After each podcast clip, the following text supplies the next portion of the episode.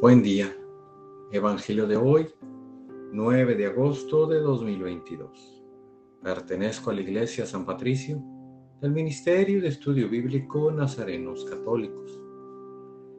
Del Santo Evangelio según San Mateo, capítulo 18, versículos del 1 al 5, 10 y del 12 al 14.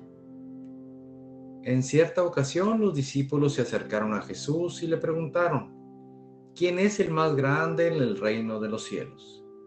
Jesús llamó a un niño, lo puso en medio de ellos y les dijo, yo les aseguro a ustedes que si no cambian y no se hacen como los niños, no entrarán en el reino de los cielos. Así pues, quien se haga pequeño como este niño, ese es el más grande en el reino de los cielos. Y el que reciba a un niño como este en mi nombre me recibe a mí. Cuidado con despreciar a uno de estos pequeños, pues yo les digo que sus ángeles en el cielo ven continuamente el rostro de mi Padre que está en el cielo. ¿Qué les parece? Si un hombre tiene cien ovejas y se le pierde una, ¿acaso no deja las noventa y nueve en los montes y se va a buscar a la que se le perdió? Y si llega a encontrarla, les aseguro que se alegrará más por ella que por las 99 que no se le perdieron.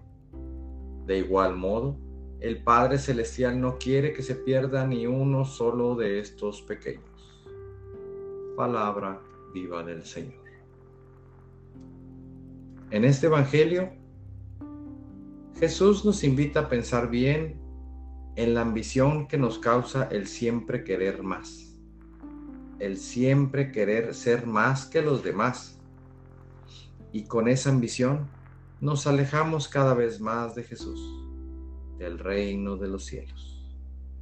Queridos hermanos, Jesús nos dice que debemos ser pequeños como los niños, que tienen esa inocencia y no quieren ser más que su hermano, que viven felices en armonía siendo quienes son, niños. Aceptemos a Dios como nuestro Padre y al prójimo como nuestro hermano y no despreciemos a nadie, que no se nos pierda ninguna oveja, y si así fuese, vayamos a su rescate. Este día te invito a hacernos pequeños y aceptar a Dios como nuestro Padre, al prójimo como nuestro hermano, y vivamos tan inocentemente como niños, siendo amigos de todos y no teniendo enemigos. El que es pequeño en la tierra será grande en el reino de Dios. En este día que comienza, Señor, te pido nos bendigas y nos quites ese ego, ese rencor, ese protagonismo y, y nos regreses esa inocencia que tenemos o que teníamos cuando éramos niños y éramos felices con tan poco en el nombre del Padre, del Hijo y del Espíritu Santo. Oremos. Nada te turbe, nada te espante.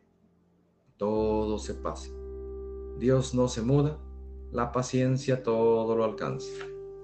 Quien a Dios tiene, nada le falta. Solo Dios basta. Vayamos con alegría al encuentro del Señor. Que tengan un excelente día paz y bien para todos.